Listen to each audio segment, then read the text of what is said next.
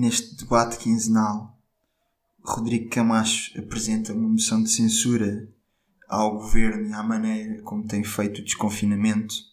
Tiago Bernardino, uma moção de confiança ao orçamento suplementar.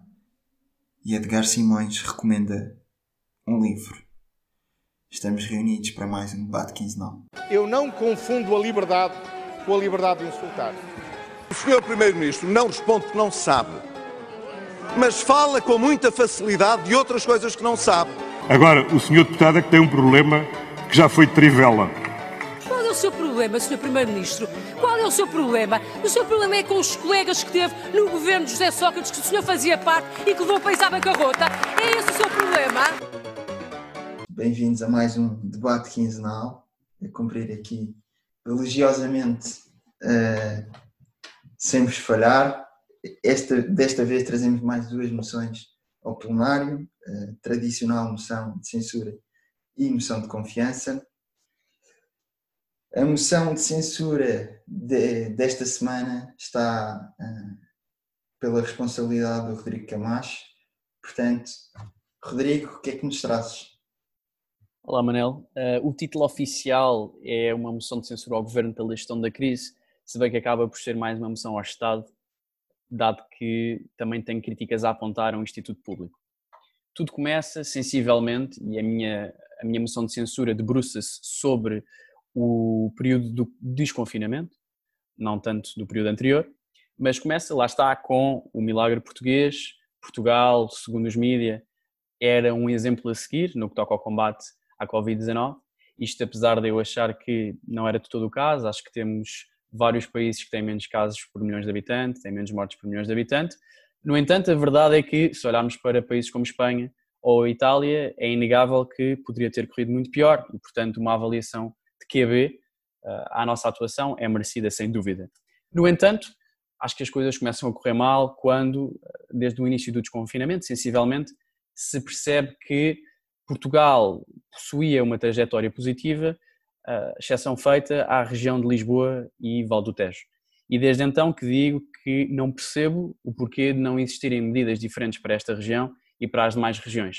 Sim, é verdade que uh, tivemos uma diferença no, no timing de, do desconfinamento de 10 a 15 dias, mas a verdade é que isso não se materializou em nada de concreto, pelo menos a nível de contrariar a trajetória negativa que, que se tem verificado em Lisboa. Uh, a isto sucedeu-se um caso que eu soube há pouco tempo e que também me deixou particularmente uh, chateado, que foi uma polémica entre o IFARMED, um consórcio de institutos, de faculdades e o próprio, o próprio governo. No fundo, um consórcio que tinha começado a produzir kits de detecção de Covid, que aliás, cujo custo aliás era inferior ao do, ao do mercado, foi impedido de o fazer pelo IFARMED. O IFARMED dizia que eles não cumpriam os estándares técnicos e que seriam precisos manuais de instrução mais detalhados, coisa que depois não era pedida ao material que era importado. acabou até, inclusive, por impedir a produção durante duas semanas destes kits, o que acabou por levar a, todo, a que todo o processo produtivo uh, sofresse uh, um enorme atraso e hoje possuímos muito menos testes destes feitos do que, do que poderíamos. O governo, em resposta a isto, disse que queimou, basicamente em público, o Infarmed, dizendo que de facto a reação do Infarmed era estranha e uh, o ministro Manuel Leitor, uh, se me permitem aqui a, a deixa muito à socialista, uh, apresentou como solução aquilo que muitas vezes um socialista apresenta, que é, bem, se há um problema, a solução passa por criar um novo instituto público. O que, obviamente, pelo menos para mim, não faz sentido dado que seria muito mais fácil e menos oneroso para o Estado corrigir a atuação do Infarmed sem grandes polémicas do que andar a criar uma nova, eh, uma nova, um novo instituto. Por fim, há toda uma, há uma polémica que se calhar o, o, Edgar é mais indicado para falar, Edgar depois se calhar podia que falasse sobre isso, de toda a questão do, das novas vagas para os alunos de medicina que depois não se vão consubstanciar em novos médicos, mas aquela que tem mais piada, de uma forma irónica se quisermos, é a da UEFA, ou a final da Liga dos Campeões em Portugal. Aliás, não é a final, é os quartos, as meias e a própria final da Liga dos Campeões em Lisboa. E eu não sei o que é que para mim faz menos sentido se a UEFA, por querer realizar os jogos que faltam num dos sítios da Europa que tem o surto menos controlado. Ah, não sei se viram notícia hoje, mas a Dinamarca abriu, calma, já poderão comentar, mas a Dinamarca abriu hoje o país a viagens, a turismo, para, de todos os países da Europa, menos da Suécia e de Portugal. E se eu não percebo se por um lado é a própria UEFA que esteve mal, ou se por outro lado é o Estado português que, perante uma situação que está manifestamente descontrolada, aceita receber, acho que são oito jogos, que evidentemente não tendo público vão trazer jogadores e os respectivos staffs e equipa técnica, jornalistas, que, como é óbvio, poderão também trazer mais Covid, que acaba por não, não se perceber se o objetivo do governo é mesmo o de controlar a epidemia nesta região, o porquê de permitir que isto tenha acontecido. Obrigado, Rodrigo, pelas tuas sempre polémicas palavras. Tiago, tu como é, aluno de PhD, futuro uh, doutor disto tudo, uh, a estatística tem, tem sempre o seu lado perverso, não é? Tanto podemos uh, pegar nos números atuais de Portugal e, e, dizer que a situação está caótica, como podemos olhar para os números e dizer que estamos a ter um desempenho muito positivo.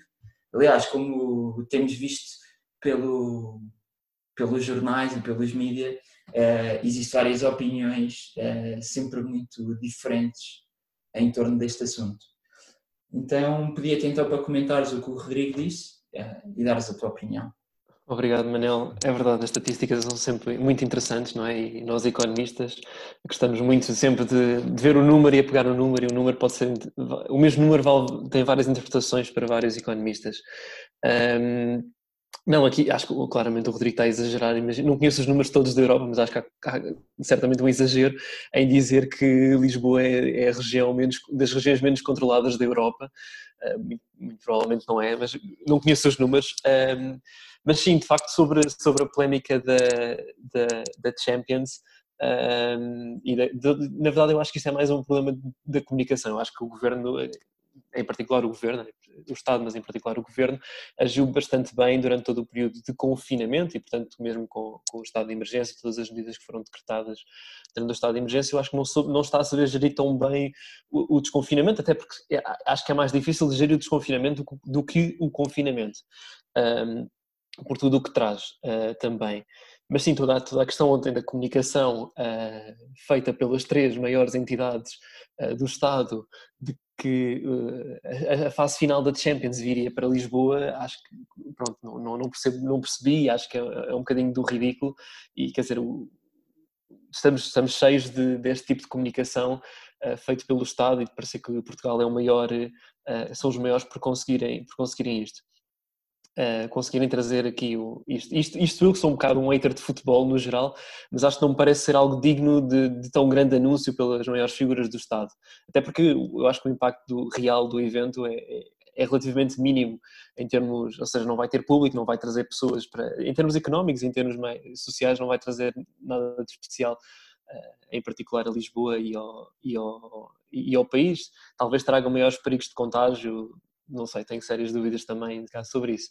Ah, mas sim, todo este período de confinamento tem sido bastante interessante. É? O Ricardo Aruz Pereira não foi no programa deste domingo, foi portanto o anterior, um, fez um bocadinho uma, uma, espécie de uma caricatura do que se pode fazer e não se pode fazer, um bocadinho a mostrar contrassensos entre coisas que eram feitas e não pareciam bastante idênticas, claro que tem, tem um toque sarcástico e humorístico, pelo meio, mas pronto, é, a comunicação não tem sido a melhor eu acho que na verdade a maioria das comunicações tem sido feita pela Diretora-Geral de Saúde, a quem não, não atribuímos os melhores, os, as melhores competências comunicacionais. Uh, pronto.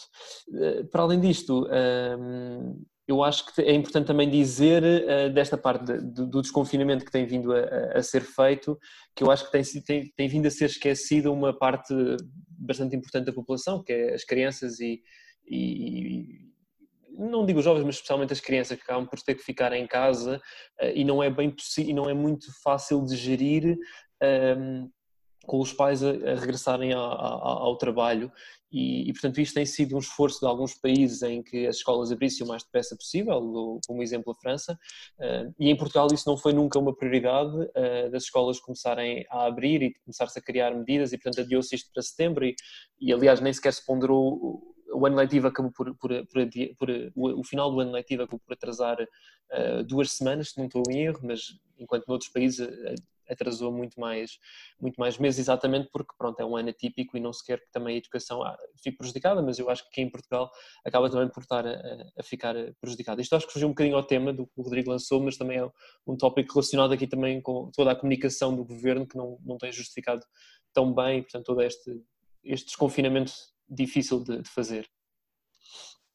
Obrigado, Tiago. Acho curioso os nossos dois economistas não tocarem no assunto mais polémico deste desconfinamento, que foi o abandonar de Mário Centeno da embarcação portuguesa, quando mais necessitávamos de um, do homem Eu acho que o Mário Centeno vai ficar um assunto de discussão para daqui a duas semanas, quando ele, quando ele for nomeado para um determinado instituto. ok, ok. Muito bem. Uh, Edgar, tu como expert de medicina, uh, achas que... Fazia-te aqui algumas perguntas. A pergunta número um é se achas que realmente uh, estamos numa situação tão má de desconfinamento, como o Rodrigo disse.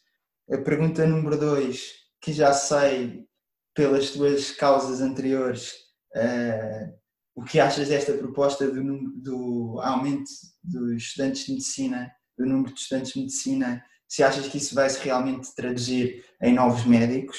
Uh, a, a, a, pergunta número 3, se realmente a realização dos quartos, meias e final da Champions uh, é um é um como é que já não me lembro como é que o primeiro-ministro disse, mas é, é, é um agradecimento aos profissionais de saúde e deixo só estas três perguntas para não, para não amassar muito.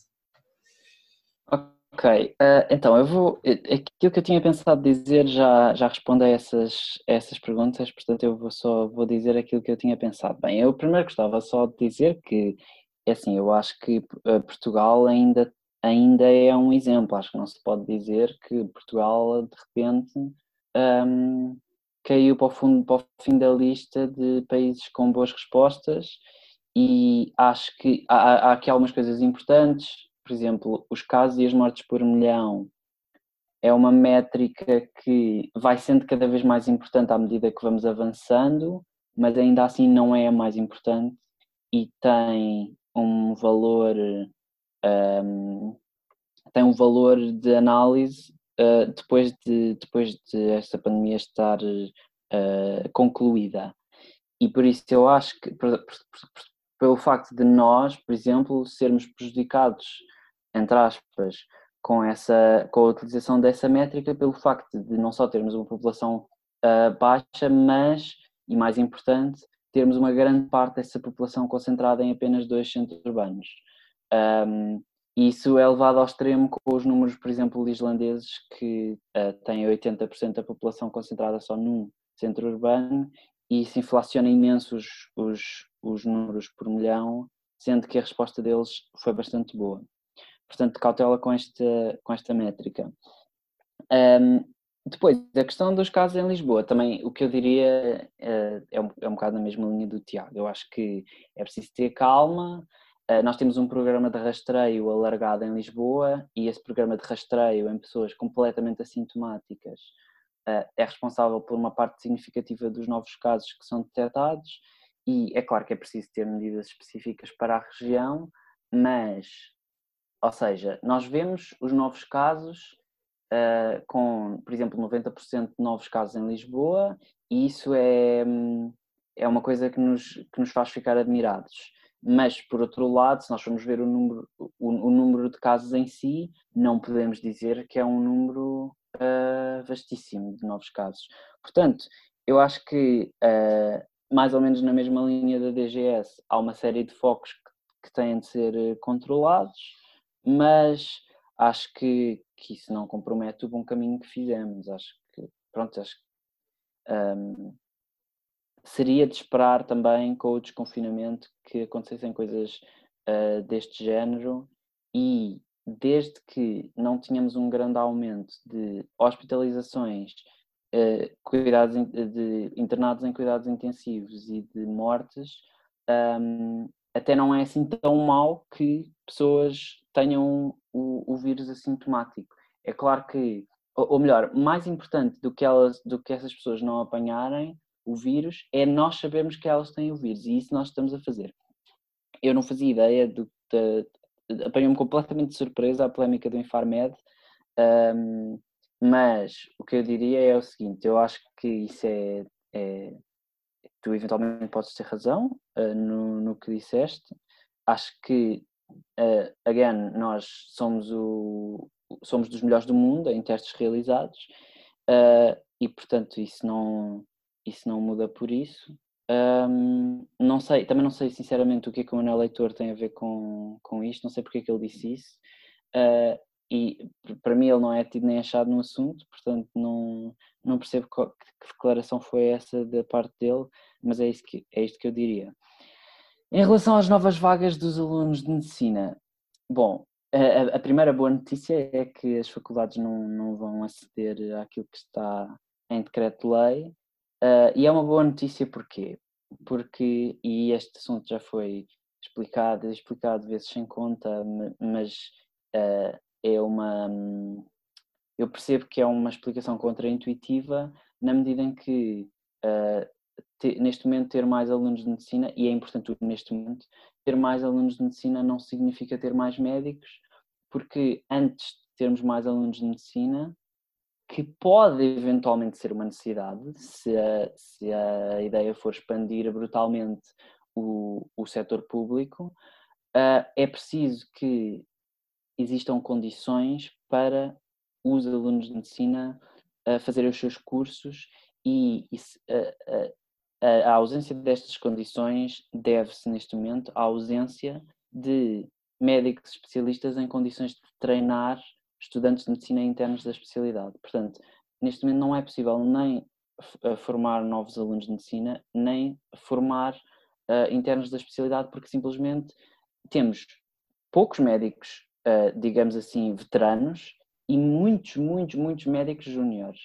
O que, o que temos de fazer numa primeira fase é recuperar todos os médicos séniores que foram perdidos para o setor privado e que, e que constantemente o setor público sangra por, por falta de condições de trabalho adequadas e depois aí é que podemos pensar numa adequação um, dos médicos júniores, sendo que todos os, todos os números mostram que não só temos, como formamos novos médicos e médicos júnior acima da média dos outros países.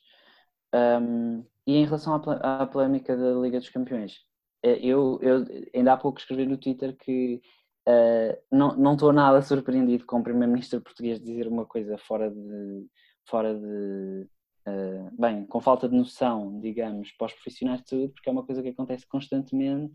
Eu acho que, que é uma completa parvoíce, uh, mas pronto, já estamos habituados a estas, a estas,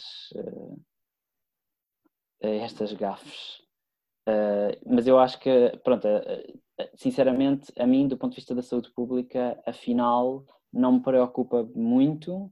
Uh, não vai haver público, é só no dia 23 de agosto. Na altura do dia 20, por essa altura, o tráfego aéreo não, não vai ser significativamente aumentado por causa dessa, desses jogos. Portanto, sinceramente, a mim, os, os, os jogos a mim não, não me causam grande preocupação do ponto de vista de saúde pública.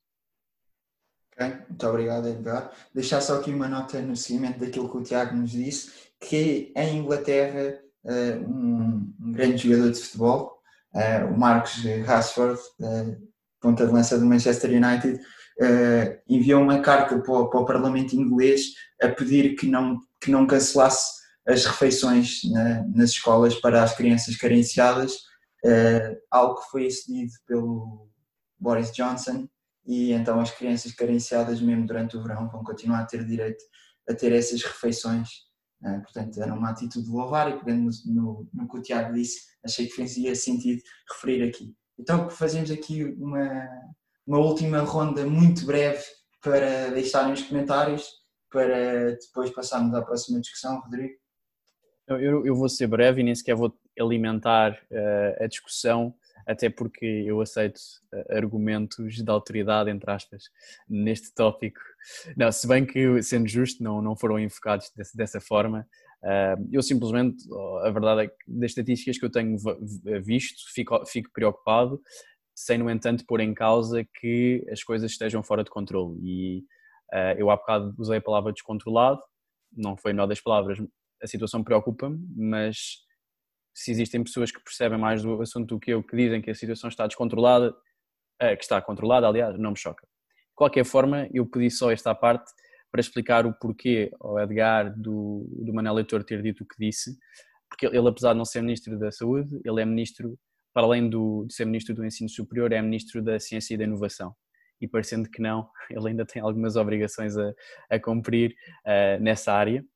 E dizer outra coisa que ficou subentendida no que tu disseste, mas que eu me esqueci de dizer, que apesar de ser zero relevante para, do ponto de vista intelectual para a conversa, não deixa de ser chocante que foram as declarações do Primeiro-Ministro sobre os, os, jogos da Champions, que eu não as disse, não as proferi, mas em que ele disse que a realização desses jogos em Portugal seria um prémio para os profissionais de saúde. No fundo, tu falaste sobre isso, sem eu mencionar, mas queria deixar só isso explícito. Eu acho que não preciso dizer nada sobre estas palavras, porque elas falam por, por si mesmas. Obrigado, Rodrigo. Uh, Tiago, não sei se queres dizer mais alguma coisa ou acrescentar. Não, não quero acrescentar muito mais, sem ser a questão do, pronto, do, do informe que acabei por não comentar, mas que, ou seja, do, felizmente a testagem foi, foi, foi feita e não foi feita se calhar com os testes uh, que eram, não sei se mais, mais adequados, mas pelo menos do, do, de um ponto de vista mais puramente económico e racional, no momento em que Uh, estamos num, numa quase autarcia, não é? Que, que, que estamos portanto, com, com fronteiras fechadas. Uh, o desenvolvimento de, deste, deste teste dentro de, de, de Portugal não, e todo, depois todo este desenvolvimento que aconteceu com, com, com, com, o teste ao teste uh, dizer que não, é, que não eram válidos os testes, acaba por não ser um grande incentivo também a, a estes investidores que fizeram um esforço de criar este teste e, que, portanto, podia ter, podia ter resolvido muitas coisas se houver uma segunda vaga, que, que, se fala sempre muito nisto, desta, desta questão de, de, ser provável, certamente que estes testes já poderão ser usados. Aliás, eles já podem ser usados e até poderiam ser uma forma muito interessante de, de, de potenciar a, a investigação e, e, promover também a investigação em Portugal. Obrigado, Tiago. Edgar, eh, não sei se tens mais alguma coisa a acrescentar. Sim, eu queria só dizer uma, uma coisinha pequenina em relação à história do descontrole. Eu acho que uh, o descontrole é sempre uma coisa relativa, porque uh, o que é que nós certamente estamos muito mais controlados do que, sei lá, o Brasil, mas estamos mais descontrolados do que a Coreia do Sul. Portanto, enfim, eu acho que tem que ser uma coisa que é analisada uh, dia a dia e, e que tem que ser e tem de ir sendo tomadas as melhores medidas. Não, o, o meu ponto era que não estou extremamente preocupado com, com a questão de Lisboa, mas estou moderadamente preocupado. Ok, obrigado Edgar. Uh, vamos então passar à votação. Uh, começamos na ordem inversa para ser mais engraçado, Edgar. Desculpem, eu vou ter de votar contra. Uh, Tiago? Eu voto a favor da moção do Rodrigo. Rodrigo? Eu voto a favor e Edgar, deixa-me que te diga que uh, é isso mesmo que se quer, não é? Estes nossos consensos podem ser intelectualmente uh, interessantes de analisar, mas precisamos de mais visualizações, portanto, que venha daí, que venha daí a discordância. Pronto, vemos aqui mais uma vez uh, o ex-Tiago Rodrigo bem unido.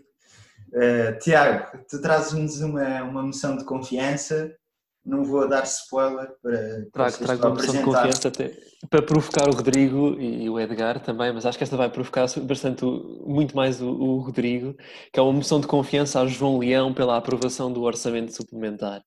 Um, e portanto, este orçamento que foi o primeiro, pelo menos a aprovação foi o primeiro teste a este novo Ministro das Finanças e que, e que acaba, estamos a falar exatamente deste consenso e este orçamento beneficia exatamente de um consenso, de, um ambiente de consenso que ainda existe uh, dentro entre os, os partidos uh, políticos portugueses, apenas a, os partidos de direita, excluindo o PSD, se é que podemos considerar ainda um partido de direita ao PSD, uh, foi, votaram, votaram contra, portanto a Iniciativa Liberal, o CDS e o Chega, E, e pronto, antes, isto é também para podermos discutir um bocadinho aqui o, este orçamento suplementar. Uma nota prévia uh, que gostava de fazer sobre o orçamento é que depois de 2020, do orçamento de 2020, e temos vindo a observar um aumento da transparência nos or, dos orçamentos de Estado, até porque é um documento muito denso uh, e, e tem, tem havido algum esforço por parte do Governo de aumentar a transparência de, do, do orçamento de Estado, este é um orçamento, este orçamento suplementar volta a, a velhos hábitos e, portanto, e perde outra vez por,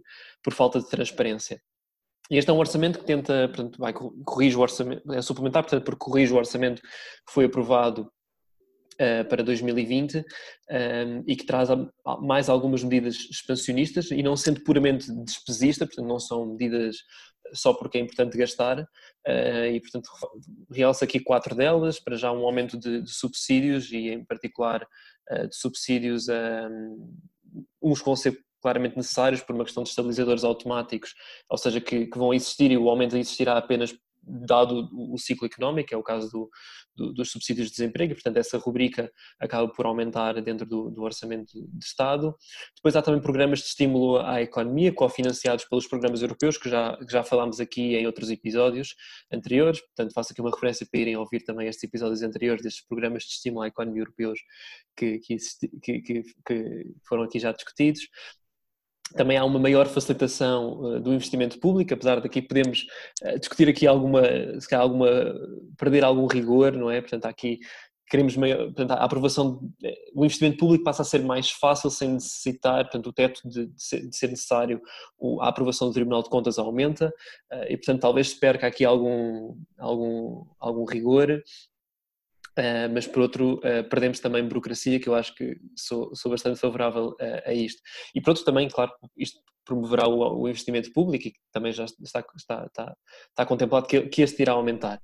E por fim também o reforço do orçamento do, do Sistema Nacional de Saúde, que apesar destas, destas formas de se tratar o, o, os profissionais de saúde, há, há, este, há, esta, há esta medida de, de, se aumentar o orçamento para o, para o Sistema Nacional de Saúde, se não estou em erro, em 500, um, em 500 milhões.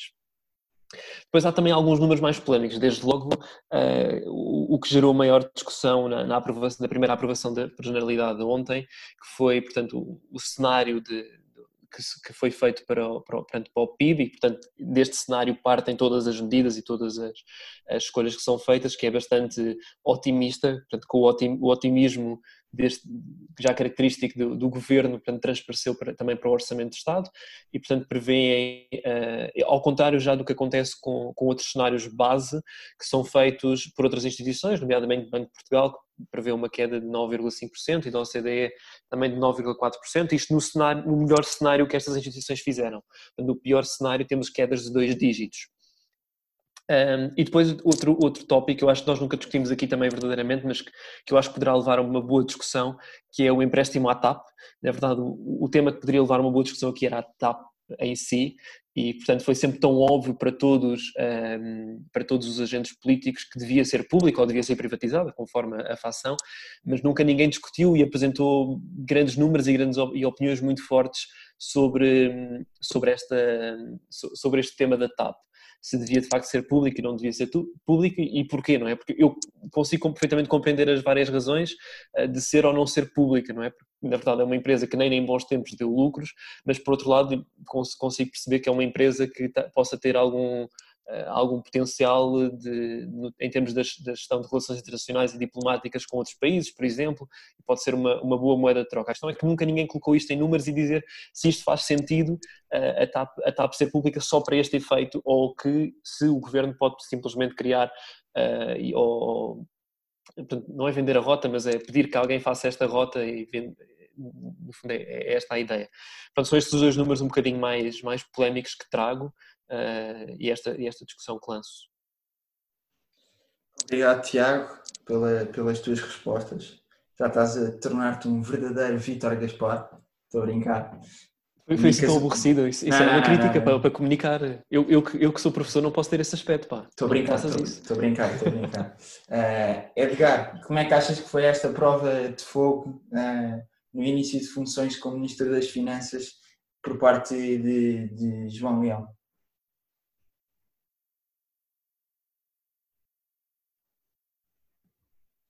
Bem, eu acho que uh, a aprovação estava, estava praticamente garantida desde o início. O PSD tem sempre sinalizado ao longo de tudo isto que, que não vai ser uma força de bloqueio do governo e, portanto, isso até um, pronto, deixava, deixava já prever que, que vai ser aprovado.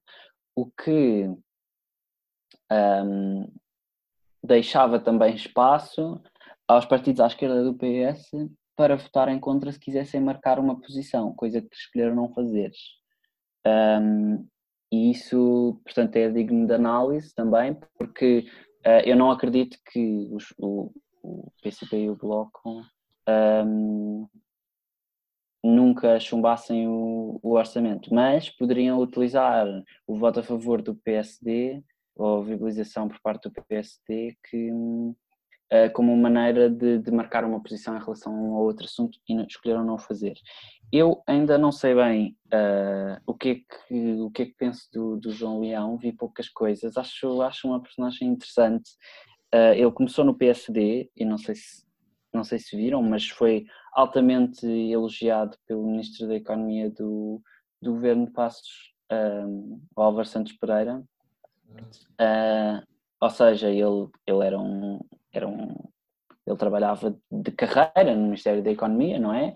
Um, e, agora, uh, e agora ascende a um dos lugares mais importantes num governo socialista eu acho que é uma que é interessante, acho que vai uh, seguir as mesmas linhas do que já estava do que já estava pensado, mas uh, pronto por, por não ser um por não ser um entendido na matéria não não sabia de, disso que disseste Tiago sobre a questão da transparência uh, do orçamento um, mas mas acredito que possa possa não sei possa ter a ver com urgência não sei um, eu acho que esta discussão vai depender muito também do equilíbrio de forças da União Europeia.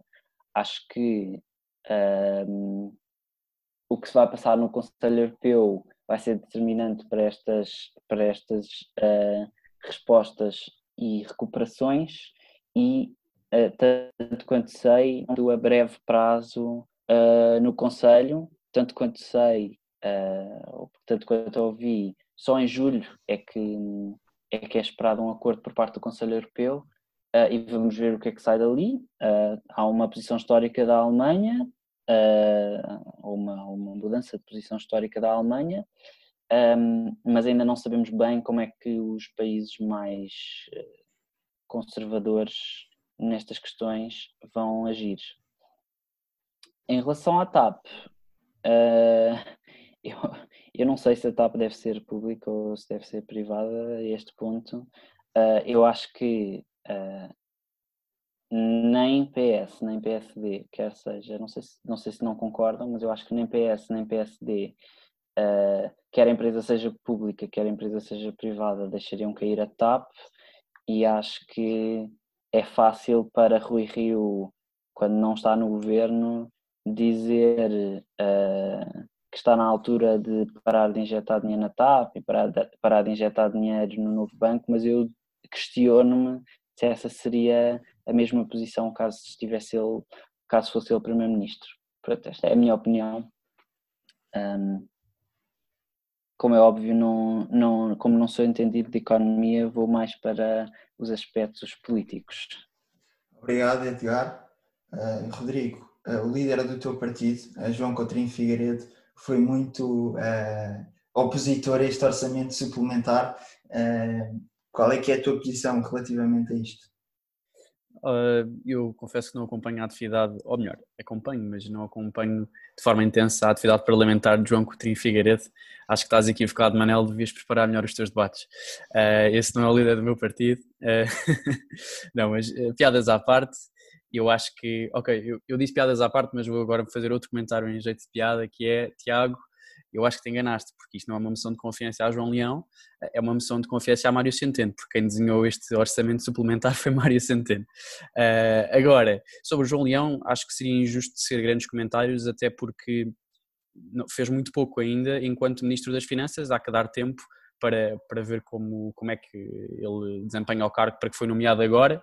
E dizer só ao Edgar que é uma curiosidade interessante, eu confesso que não sabia que João Leão tinha sido do PSD, mas também não me surpreende, dado que se analisarmos, por exemplo, o, o conteúdo produzido, o conteúdo académico produzido por Mário Centeno, seria um conteúdo que eu, pelo menos à primeira vista, identificaria mais com um potencial Ministro das Finanças do PSD do que do que com o Ministro das Finanças do PS, ou seja, muito, uma linha muito liberal, especialmente no que, no que diz respeito ao mercado de trabalho. Por exemplo, se calhar aqui não sei se o Tiago concordará comigo ou não, mas, mas lá está, eu identificaria a partir da Mário Centeno como o Ministro das Finanças mais indicado para um governo PSD do que PS e, portanto, não vejo com grande surpresa João Leão agora enquanto Ministro das Finanças.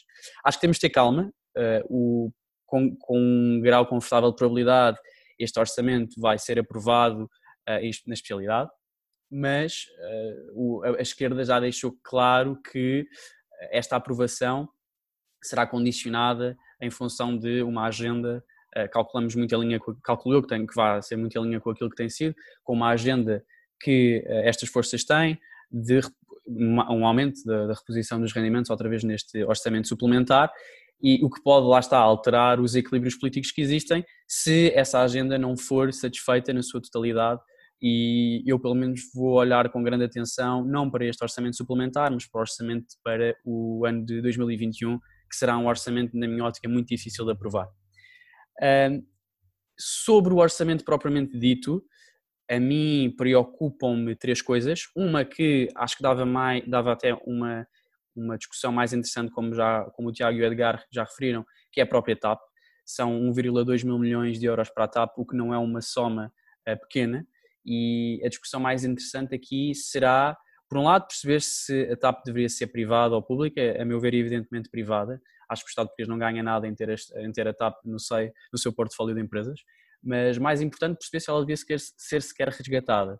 Mas eh, eu tenho sérias dúvidas em perceber quais é que são os ganhos de longo prazo para o Estado português em ter uma. Enfim, no, no fundo, é exatamente pela mesma razão que eu acho que a empresa devia ser privada, é o que me leva também a defender que a empresa não, devesse, não, não tivesse de ser resgatada. Uh, em segundo lugar, dizer que a minha segunda preocupação, que não é uma preocupação assim tão grande, é a questão da transparência. Se por um lado se aumenta o teto, passa de 350 mil milhões para 750 mil milhões, uh, mil milhões não, esqueçam mil, 750 milhões, uh, os, os contratos públicos que não precisam de parecer prévio do Tribunal de Contas, e isto obviamente diminui, por um lado, uh, torna mais rápido o investimento, por outro lado, uh, diminui a transparência sobre a contratação pública. Uma coisa para mim mais preocupante é uma que descobri há pouco tempo no que é que consistia, que era existir adjudicações, adjudicações acima do preço base quando os contratos ficam, quando os concursos ficam desertos. Traduzido para a linguagem comum, entre aspas, isto quer dizer que se o Estado faz um concurso e todas as, as propostas um, oferecem os serviços por um valor superior, o Estado está autorizado, sem ter de fazer um novo concurso, a aceder ou aceitar um concurso a um valor superior. Ora, isto evidentemente para mim não faz muito sentido, quem já, quem já aprendeu teoria dos jogos facilmente percebe que isto, se conjugarmos isto com o facto de existirem por norma poucos, uh, poucas empresas a concorrer a estes concursos, rapidamente chegamos à conclusão que as empresas, se colaborarem umas com as outras, conseguem inflacionar o preço das propostas e obrigar o Estado a pagar um preço superior uh, por serviços. Por fim, aquela que é a grande preocupação deste Orçamento de Estado é a previsão para o produto, neste caso para a queda do produto, que no fundo influencia todas as outras variáveis macro. Uh, e, há, e, há, uma coisa que me entristece, não é de todo culpa do governo, obviamente, é, é culpa das circunstâncias em que nos encontramos, mas que é verificar que uh, encontrávamos com 117,7% de dívida em função do PIB, em porcentagem do PIB, e entristece-me que numa visão altamente otimista esta rúbrica vá subir para 134,4%, o que no fundo acaba por uh, deitar por terra os esforços de, já de há oito anos para cá que três governos sucessivos fizeram para reduzir a, a dívida pública em função do PIB. Obrigado, Rodrigo. Não sei se mais alguém quer comentar. Aqui os... Estava para não comentar, mas tenho que comentar a questão do, da teoria de jogos que ele disse, bem que eu não queria entrar por aí, mas o equilíbrio na verdade é que toda a gente ponha pelo menos, mesmo havendo isso, e toda a gente tem incentivos a, a jogar acima, não é? Portanto, e a aplicar um preço acima do, que, do, do, preço base que está colocado, mas depois também há incentivos de, de desviarem-se, não é? E, portanto, de, de jogarem para baixo. Tenho que dizer isto, que o nerd dentro de mim obriga-me a, a, ser preciso, mas claro que não, não, não elimina os problemas de, de colúdio que sabemos que existem, não é? Destas coisas e que são muito difíceis de, de controlar e, e é mais tudo de provar que, que eles existem, não é? Obrigado, Tiago. Oh Manel, agora vou ter agora vou, não, agora vou ter a responder ao, ao, Tiago, porque isto, ou seja, porque temos temos sempre isto é luta tenho, de egos? Luta não de é luta, não é luta de egos, até porque eu acho que o, o Tiago me dá 10 a 0 em teoria dos jogos, mas convém salientar o seguinte, que antigamente, na situação antiga, o conluio era possível porque se não existisse nenhuma oferta que correspondesse ao valor do preço base do contrato, aquilo que, o, que, neste caso a entidade que queria adjudicar o contrato fazia era fazer um novo concurso com um preço superior. Ou seja, o conluio já era possível, só que era mais oneroso para as empresas. Ou seja, tinham de aguardar por duas rondas de contratos públicos, ou talvez mais, para poderem chegar ao preço que queriam. O que eu digo, e acho que é evidente, é que o facto de só existir uma ronda facilita situações Sim. de conluio. Sim, isso concordo contigo. Isso, isso concordo, facilitar sim. Obrigado, Só do equilíbrio. Obrigado, obrigado por esta discussão que to, toda a gente entendeu perfeitamente. Uh, dizer só, revelar aqui aos nossos ouvintes que eu aguardo com uma grande, grande uh, ansiedade e vontade de debater este assunto de a nomeação ou não de Mário Centeno como governador do Banco de Portugal, mas isso vai ter que ficar para, para outros programas onde a situação será mais atual, mas podem ter a certeza que será, sem dúvida, um tópico que vai, vai estar aqui presente. Portanto, passaremos então para a votação. Uh, Edgar. Ah, eu voto a favor. Ok. Rodrigo? Eu não sei se é possível, porque acho que nunca aconteceu neste programa, mas eu gostava de me abster, se fosse possível. Ok. Podes abster ou direito não voto? É uma... Não, é a perceber, que eu acho que direito não voto é uma coisa que eu não, que não, que não percebo o conceito. Okay, okay. O Rodrigo, o Rodrigo abstém-se tal como este orçamento, não é? que foi, teve mais abstenções do que, do que votos a favor. Eu voto a favor da, da, da moção de confiança. Foi aprovado então assim eh, ambas as moções, a moção de censura e a moção de confiança, eh, por maioria aqui do, do debate quinzenal, não por unanimidade. Eh, antes de terminarmos, vamos ter espaço para é uma recomendação do Edgar. Edgar, o que é que nos trazes? Bem, eu sou apaixonadíssimo por uh, política americana e, e, trago um livro que é, que é um livro que ainda não saiu, mas vai sair no dia 25, penso eu, ou dia 25 ou dia 23, um, do John Bolton. Chama-se uh, The Room Where, Where It Happened, a sala onde aconteceu, e Uh, é mais um livro de antigos um, nomeados e, e, e, no fundo, empregados de Donald Trump que, um, que trabalharam na Casa Branca e, e que, portanto, dão o seu, o seu, a sua perspectiva sobre o que é, que é trabalhar ali. Acho que tem uh, episódios muito interessantes. Acho que o próprio Donald Trump e a Casa Branca têm tentado impedir a publicação do livro porque dizem que tem, tem informação uh, confidencial. Eu acho que vai ser um livro interessante, uh, planei ler e acho que é um bocado curiosidade mórbida, mas, mas, acho, mas acho que é uma recomendação interessante. Portanto, aos ouvintes que, que quiserem uh, seguir a recomendação do Edgar, o livro será lançado uh, nos próximos dias. Uh, damos então assim por terminados mais uma edição do debate quinzenal, com a promessa que o próximo será ainda melhor. Obrigado e até daqui a duas semanas.